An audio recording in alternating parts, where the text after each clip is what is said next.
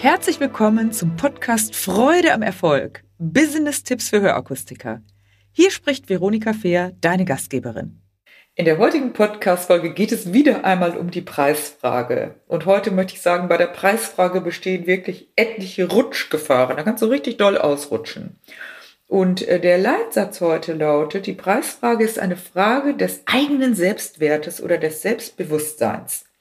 Ja, warum ist das so? Viele Beraterinnen und Berater denken, wie in vorherigen Folgen schon gesagt, an ihren eigenen Geldbeutel und lassen sich von anderen beeinflussen, die immer reinreden. Und ich kann nur sagen, wenn der Nutzen für den Kunden klar ist, dann ist der, sind die meisten Menschen auch bereit, dafür Geld auszugeben. Und du darfst heute, ich gebe dir heute mal drei No-Gos, drei typische Fehler, wie du in Rutschgefahr beim Preis kommen kannst. Und du darfst heute mal dein Mindset dahingehend nochmal überprüfen. So bitte nicht, würde ich dir sagen. No-Go Nummer eins. Argumentiere nicht weiter in der finalen Preisverhandlungsrunde. Also das heißt, du hast schon den Preis genannt, du hast, der Kunde hat vielleicht auch Fragen gehabt, was ja normal ist. Jetzt hast du den Preis nochmal klar gemacht und hast, äh, und jetzt fängst du an zu argumentieren, zu argumentieren und wie man so schön sagt, dich in Kopf und, um Kopf und Kragen zu reden. Das ist nicht empfehlenswert. Bedeutet also, wenn du einmal den Preis geklärt hast, dass du dann aufhörst zu sprechen. Es gibt diesen alten Spruch, wer jetzt redet, hat verloren. Warum ist das so? Wenn du weiterredest, verlierst du Energie. Auf der Beziehungsebene kommt rüber, ich weiß mehr als du und das mag ja eigentlich keiner.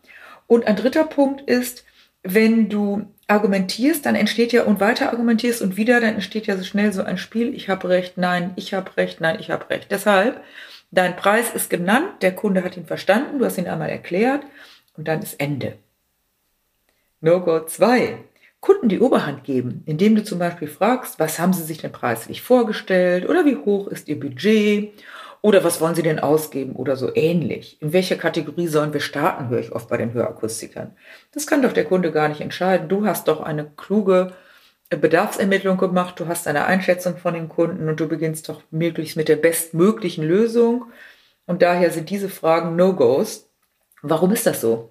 Weil du damit signalisierst zum Beispiel, dass du im Preis nachgeben willst. Was haben Sie sich vorgestellt? Also die Preisfrage oder die Preisentscheidung trifft der Kunde, doch die Preiskalkulation trifft immer der Anbieter.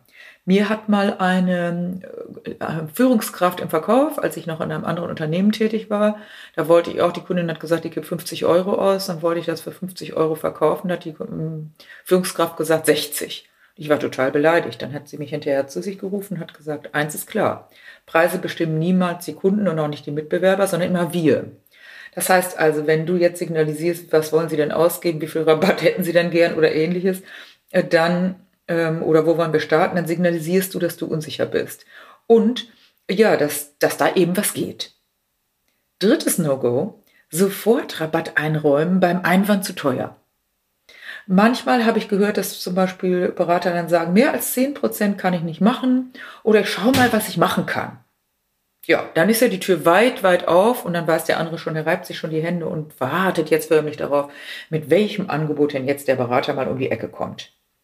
Sofort einen konkreten Rabatt anzubieten ist nämlich unglücklich. Warum?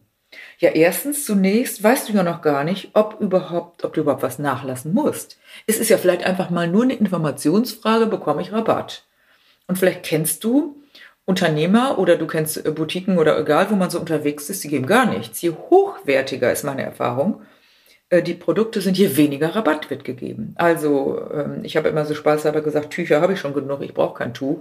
Dann geben sie Naturalrabatt, ist auch okay, aber mach nicht sofort die Tür auf. Also du kannst an der Stelle zum Beispiel sagen, unsere Preise sind Endpreise und die sind so kalkuliert, schon fair kalkuliert, dass Rabatte darauf nicht gewährt werden. Ich kenne auch äh, Unternehmer, auch im Hörakustikbereich, im Optikbereich, die geben keinen Rabatt und die haben trotzdem richtig viele Kunden. Also, konkret Rabatt einzuräumen ist deshalb unglücklich. Zweitens, vielleicht blufft der Kunde ja nur. Kennst du so Menschen, die versuchen das überall und die erzählen dann hinterher auch ganz toll, was sie bekommen haben und oh super, da brauchst du nur fragen und gleich gehen die paar hundert Euro runter. Leider, leider, leider habe ich das auch oft in der Hörakustik beobachtet, dass da nicht ein bisschen, sondern gleich paar hundert Euro runtergegangen wird. Bist du verrückt? Das geht gar nicht. Wenn überhaupt lieber Naturalrabatt und immer gekoppelt an Bedingungen, aber nicht sofort. Und drittens, warum solltest du das nicht tun? dass du sofort eingehst, selbst wenn ein Rabatt nötig gewesen wäre, weißt du ja nicht gar nicht, noch gar nicht, ob 5% oder 10% oder vielleicht 3% gereicht hätten. Also mach dir dazu bitte mal Gedanken und prüfe auch in der Firma, was dann da üblich ist. Es sollten auch alle die gleichen Vorgehensweisen haben, nicht in der einen Filiale so oder bei dem einen Mitarbeiter so, bei dem anderen anders. Es ist wichtig, wenn du Inhaber bist, dass du jetzt auch oder Geschäftsführer bist, dass du dir wirklich mal Gedanken machst, wie sieht unsere Rabattregelung aus und stehen alle dahinter und machen das bitte auch alle gleich. John F. Kennedy hat schon gesagt, lasst uns nie aus Angst verhandeln, aber lasst uns auch nie die Angst vorm Verhandeln haben. Also das ist einfach eine normale Sache, dass Leute mal fragen. In der Regel ist das eine Informationsfrage. Und ich habe oft beobachtet, wenn du dann sagst, nee, bei uns ist es so oder ja, bei uns ist es unter dieser Bedingung, aber die haben sie noch nicht oder die haben sie nicht, dann lassen sie sich darauf ein. Also auch hier wieder Selbstbewusstsein. Und daher ist die Preisfrage eine Frage des Selbstwertes. Was lieferst du dafür? Und wie ist dein Bewusstsein, was du an welcher Stelle gibst und dass du am Anfang erstmal gar nichts machst. Ja, die typischen Fehler, nochmal die drei. Noch in der finalen Verhandlungsrunde weiter argumentieren. Zweitens, Kunden die Entscheidung übergeben, also indem man den Kunden fragt, da nicht fragen bitte. Und drittens, nicht sofort, wenn ein einziger Einwand kommt, den Rabatt einräumen, sondern erstmal standhaft bleiben. Prüfe dich doch mal und äh, diskutiere auch mal mit deinem Team darüber, wie machen wir das eigentlich bei uns? Haben wir eine klare Regelung? Und wenn du dazu mehr wissen willst, wie gesagt, es gibt bei mir ja diesen Step-Kurs, einen Schnupperkurs, ich habe Karten dazu und sprich auch gerne mit mir persönlich. Ich habe immer wieder die Beobachtung gemacht, dass es richtig wichtig ist, wenn man da souverän ist, ist so cool, dann hat man auch ein besseres Gefühl, weil du willst ja auch ein gutes Gefühl haben, die Frage des Selbstwertes. Und ich habe auch immer Preistrainings, die ich, äh, Präsenztrainings, die ich anbiete. Auch da kannst du mal auf meine Website gucken und komm doch auch gerne mal in ein Präsenztraining. Viel Erfolg bei der guten Preisargumentation und bei dem richtigen Selbstwert, den du dir gibst. Alles Liebe und auf bald, deine Veronika. Wenn dir diese Folge gefallen hat, dann gebe mir ein Like und gerne auch einen Kommentar.